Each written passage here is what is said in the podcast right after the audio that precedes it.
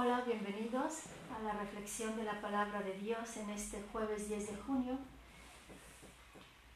Su hermana María Guadalupe Ortega Sánchez, religiosa de la Cruz.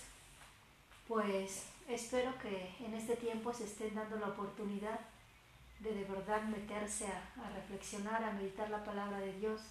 Haciendo resumen de la palabra en esta semana, pues nos viene haciendo eco de cómo Dios es un Dios de un sí permanente, un Dios de consuelo, de misericordia. Y el día de ayer nos hacía mención de cómo es mm, una palabra viva, ¿verdad? Es una alianza nueva en el espíritu, ¿verdad? No una palabra muerta. Esa es la gran diferencia entre lo que es el Antiguo Testamento y el Nuevo, ¿no? Era una alianza que se basaba eh, o que el hombre la ponía en eso, en el poder de sí mismo. Y, la verdad es que nosotros no tenemos la capacidad de, mantenernos, de ser fieles. Es en Dios la fidelidad, como dice en Oseas, te desposaré para siempre en fidelidad, ¿verdad? Imagínense un Dios esposo, ¿verdad? Un Dios esposo. Eh, y esa es la nueva alianza, ¿no? Todos los que somos bautizados, pues eh, hemos recibido eso. El bautismo nos, nos introduce a la salvación de Cristo. No quiere decir que, que quien no crea en Cristo no será salvo, ¿verdad? La misericordia de Dios es más grande. Pero bueno, es la invitación a, a vivir una vida plena desde aquí desde la hora, hacernos conscientes de que Dios está en nosotros. Créanme que con eso tenemos para meditar y, quedarnos ahí. Pero bueno, vamos a adentrarnos. Bienvenidos también a los de podcast. Estoy aquí grabando también. Espero que sí se escuche. Bienvenidos a esta palabra. Continuamos en la segunda carta del apóstol San Pablo a los Corintios, capítulo 3, versículo del 15 al capítulo 4, versículo 1 y después del 3 al 6. Hermanos, hasta el día de hoy, siempre que se leen los libros de Moisés, un velo está puesto sobre el corazón de los israelitas.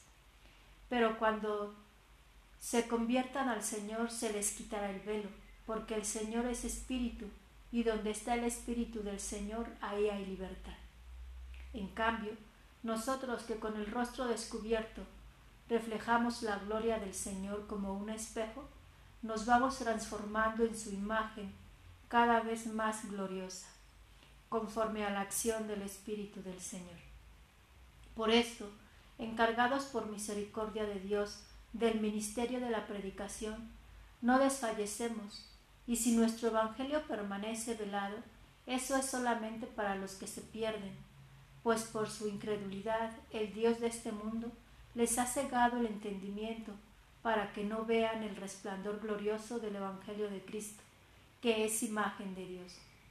Porque no nos predicamos a nosotros mismos, sino a Jesucristo el Señor, y nos presentamos como servidores de ustedes por Jesús, pues el mismo Dios que dijo, brille la luz en medio de las tinieblas, es el que ha hecho brillar su luz en nuestros corazones, para dar a conocer el resplandor de la gloria de Dios, que se manifiesta en el rostro de Cristo.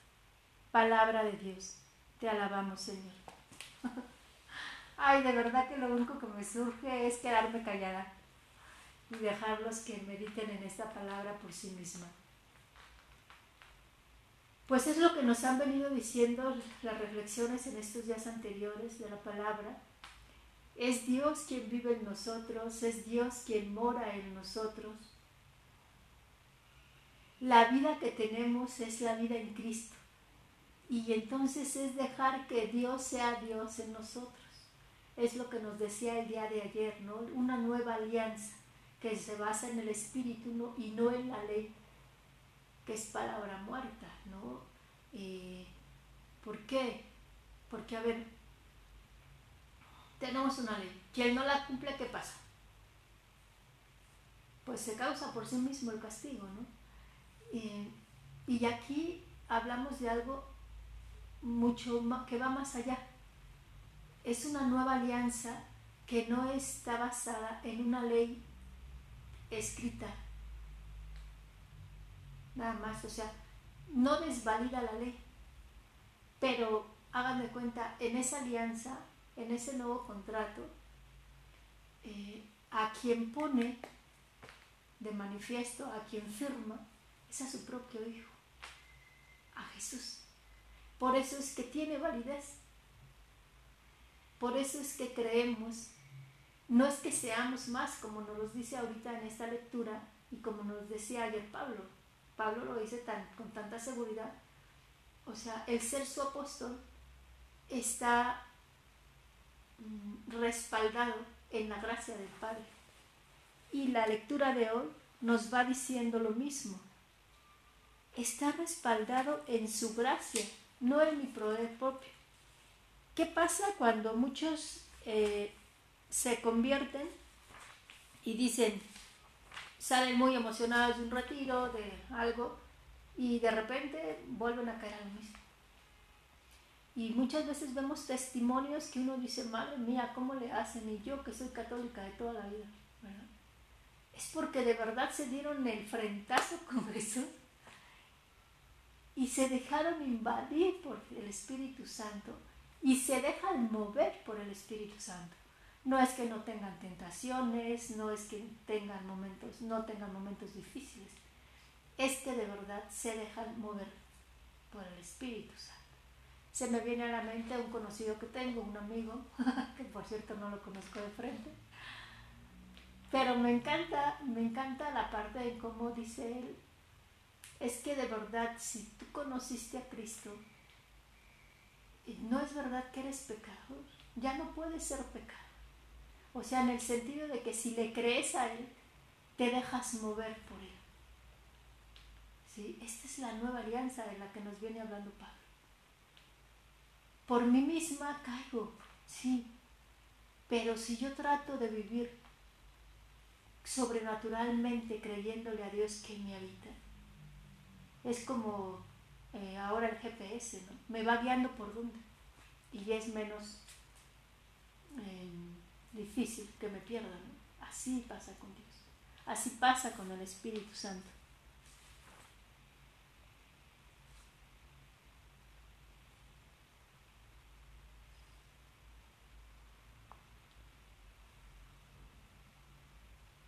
Fíjense que, pues qué poder, ¿no? De, de poder decir esto. Porque el Señor es ese espíritu y donde está el espíritu del Señor allá hay libertad. En cambio, nosotros que con el rostro descubierto reflejamos la gloria del Señor como un espejo, nos vamos transformando en su imagen cada vez más gloriosa, conforme a la acción del Espíritu del Señor. Dice, cuando se conviertan al Señor se les quitará el velo, porque viene hablando de que los que leen los libros de Moisés, un velo está puesto sobre su corazón. Por eso yo decía, qué poder, qué potestad para, para decir, en cambio nosotros que con el rostro descubierto reflejamos la gloria del Señor como un espejo, nos vamos transformando en su imagen. San Pablo por sí mismo sabe que es miseria, sabe que es poca cosa. Por eso es que le dice al Señor, quítame este aguijón, ¿no? Y él le dice, te basta mi gracia. Tú déjate hacer, como le decía a Conchita. Déjate hacer y guíate. Déjate guiar por mí. Y tenlo por seguro que ahí no te vas a pues esta es la invitación, parece poca cosa, pero como el mismo Jesús le dice a Conchita Concha, eso de hacer mi voluntad es renovarlo momento a momento. Por eso la invita a vivir por horas. ¿no? Estés pensando lo que vas a hacer en la tarde. No estés pensando en que si mañana te voy a hablar o no en la oración. Vive por horas, vive el momento. No en el sentido de falta de responsabilidad, sino en el sentido de que cada cosa que hagas, cada cosa que vivas, vívelo en mí, en mi presencia. Acuérdate de mí. En la espiritualidad de la cruz a eso se le llama atención amorosa. Nos enseña el Padre Félix vive en esa mirada del Padre. Si tú vives cada instante sabiendo que Dios te mira, imagínate cómo vas a vivir. Esa es la invitación. Y pues a ti joven, a ti señorita que experimentas el llamado, te vuelvo a repetir, somos llamados por su gracia. Y entonces la vocación la vamos a vivir o la vivimos con su gracia. Si no, de verdad te lo digo, yo no estuviera aquí. yo no tendría la capacidad de estar aquí. Por mis propias fuerzas no las tendría. Pero es Él quien me guía, es Él quien me ha abrazado y, y después de 21 años puedo decirte, y que en estos ejercicios, ejercicios espirituales pude corroborarlo, eres tú quien, quien me has llamado, tú eres mi fundamento. Estoy aquí porque tú me amaste primero. Estoy aquí porque me diste la libertad de seguirte. Así que ayer yo les decía que fueran valientes, ¿no? Y mucho ha sido mi frase que no es de cobarde seguirlo. Y sí, no es de cobarde seguirlo, pero nuestra valentía no está en nosotros mismos, sino en Él. Así que te reto a, que le digas sí, a que le hagas caso a, ese llamado. Cuando yo decidí hacerle caso era para descubrir y demostrarle que no era mi camino. Y bueno, me demostró y en estos 21 años se ha encargado de demostrarme que este es mi camino, que soy su esposa que en Él soy madre y que soy la hija muy amada del Padre. Y como lo dice este pequeño retrato, no tan pequeño, pero que enfoque lo que es el corazón. Como religiosas de la cruz nos invita a vivir dentro de ese corazón, a compartirnos lo más íntimo, lo que lleva dentro, sus amores, pero también sus dolores. Te invito el día de mañana, día jueves a las 8 de la noche, por la plataforma de Facebook religiosas de la cruz. A Hora Santa, lo haremos en el oratorio de Conchita, donde ella muere, y con sus propios escritos. El día jueves te esperamos a las 6 de la tarde, ojalá puedas conectarte 5.50 para empezar a las 6 en punto por la plataforma de MED. Se les queda eh, la liga y tanto en YouTube, Facebook, Instagram se puedan conectar un ratito con las relis de la cruz es un tiempo para poder abrir el corazón, compartir lo que traemos, pero también para poder alimentarnos de, de la palabra, un poco de la palabra de Dios, un poco con las reflexiones de Conchita. Tu hermana María Guadalupe Ortega Sánchez, religiosa de la Cruz, no dejes de compartir este podcast, este video, si te ha ayudado y si conoces a alguien que se encuentra con la inquietud de la vida religiosa. Dios te bendiga.